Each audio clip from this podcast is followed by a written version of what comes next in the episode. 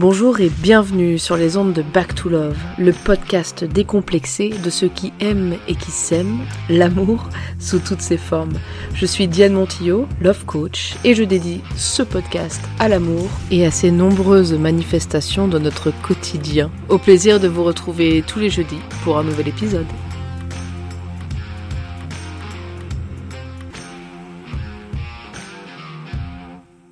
Salut à tous et bienvenue pour l'épisode 9 du podcast Back to Love.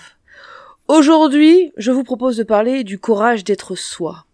Ce courage d'être soi qui se retrouve finalement dans beaucoup des séances que je donne à mes clientes.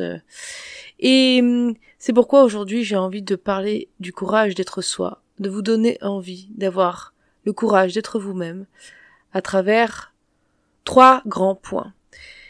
Le premier point, c'est que j'ai remarqué une chose d'expérience et que mes clientes aussi expérimentent euh, au quotidien, c'est que la peur d'être soi et cette espèce de lâcheté, enfin de, de, de peur d'être soi, est très douloureuse.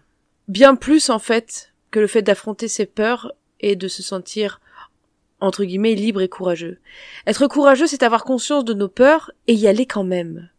Être courageux, ce n'est pas être inconscient des risques que nous prenons, ni d'être les doigts dans le nez face à l'épreuve.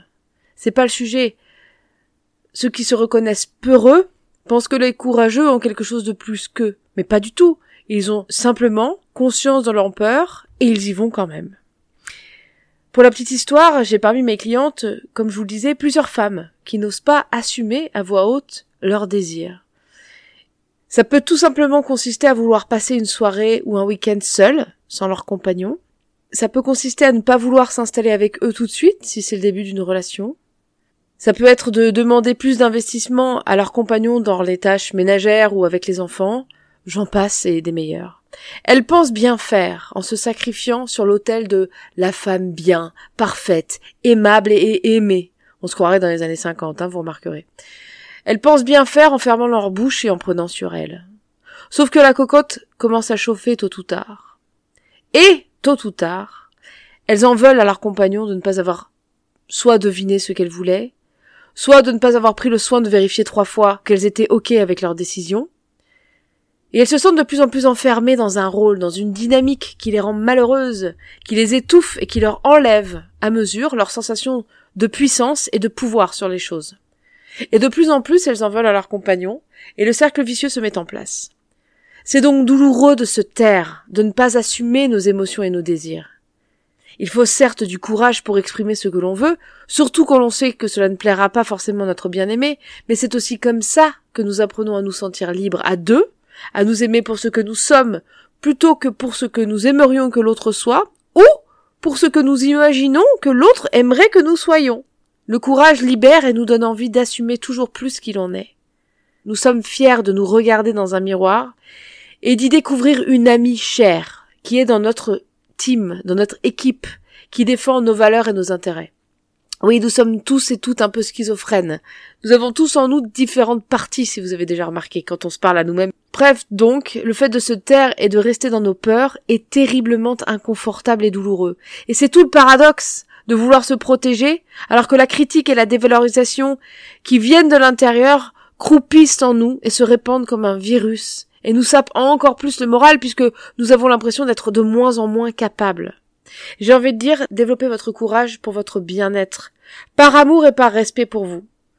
Vous allez voir comme ça fait du bien, comme cela vous nourrit, et comme cela vous rend fier.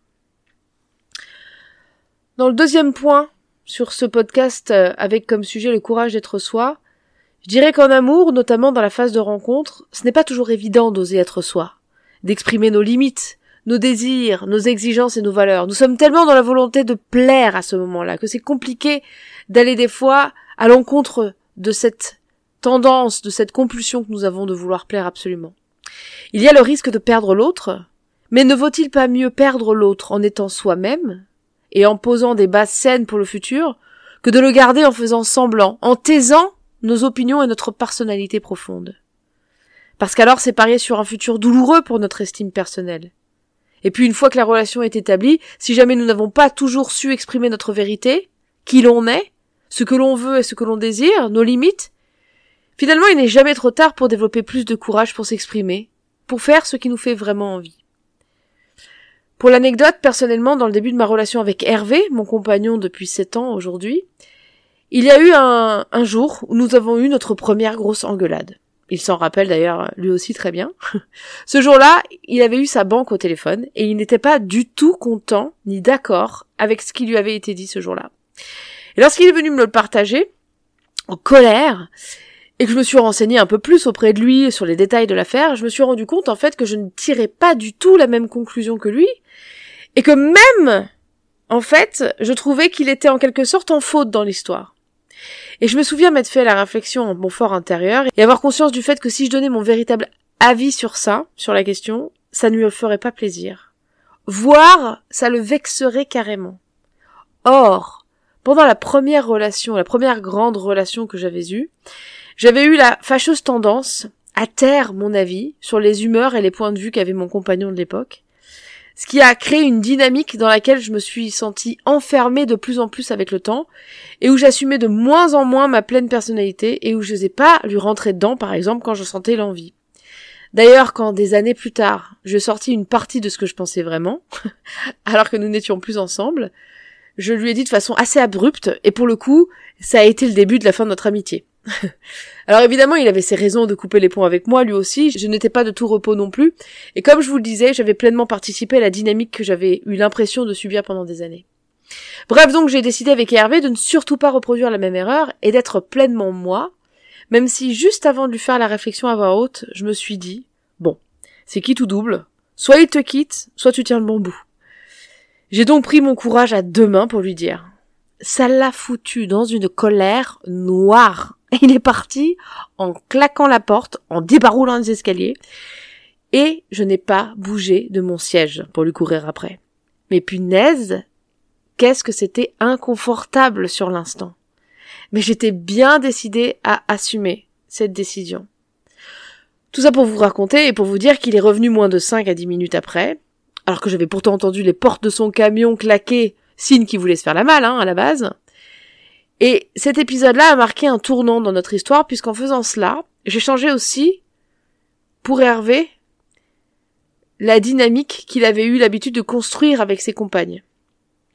En tout cas, lui l'a changé aussi également dans cette, euh, dans cet épisode. Nous sommes partis d'une base où on l'ose se dire les choses, avec un maximum de bienveillance bien sûr, mais où du coup nous avançons ensemble vers chacun de nos objectifs en sachant que l'autre est là pour nous soutenir et aussi pour nous remettre en question quand c'est nécessaire. Le troisième point duquel j'ai envie de vous parler, c'est de notre responsabilité à 100%. C'est la continuation du point numéro 2. C'est que le courage d'être soi, c'est aussi le courage d'assumer pleinement notre responsabilité à 100% sur la façon que nous avons de voir les choses, de les percevoir et de les vivre, et sur les dynamiques que nous installons avec les personnes qui nous sont chères et qui nous entourent. C'est-à-dire que nous sommes libres à chaque instant de nous exprimer, d'intervenir, de rectifier, d'ajuster, de réfléchir, de revenir sur ce qu'on a dit, de dire oui, non, ou je vais y réfléchir. On peut dire merde aussi. Et puis c'est surtout d'assumer pleinement qui l'on est, sans chercher l'approbation de notre entourage. J'adore cette image qui a été une révélation pour moi lorsque j'en ai pris conscience. Prenez une tulipe. Une tulipe ne se vexe pas si vous n'aimez pas les tulipes et si vous lui préférez les roses ou les hortensias. Une tulipe est, un point c'est tout. La tulipe ne veut pas être une rose, elle n'essaie même pas de l'être puisque c'est une tulipe. Eh bien c'est exactement pareil pour nous. Parce qu'il est écrit dans certains magazines ou sur certains réseaux sociaux que les roses ont la côte, peut-être que certains d'entre nous font tout pour devenir une rose. Or, si nous sommes une tulipe, voilà une bonne façon de souffrir d'une situation sur laquelle nous n'avons aucun pouvoir, n'est-ce pas?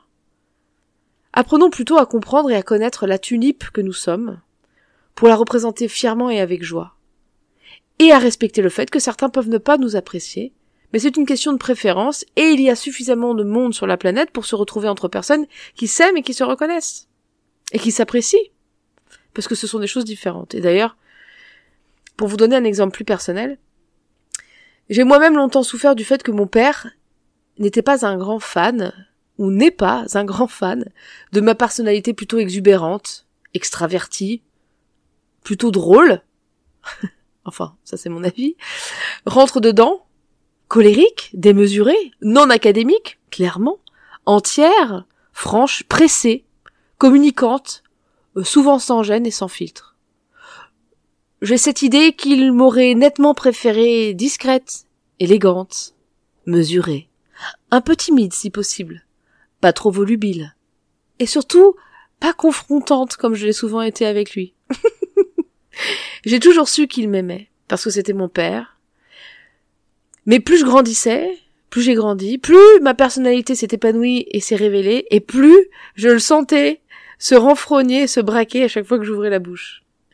Pendant longtemps, j'en ai donc déduit que j'avais un problème, que j'étais pas aimable, en l'état, et que j'avais sûrement besoin d'un réajustement pour être quelqu'un de bien, ou j'en sais rien, tout simplement quelqu'un de supportable. Quelle merveilleuse opportunité il m'a donné là, mon petit papa chéri, pour apprendre à m'aimer et à me reconnaître pleinement, pour moi-même et par moi-même. J'ai mis du temps pour comprendre ça et pour l'intégrer, et je vous le donne en mille et mille.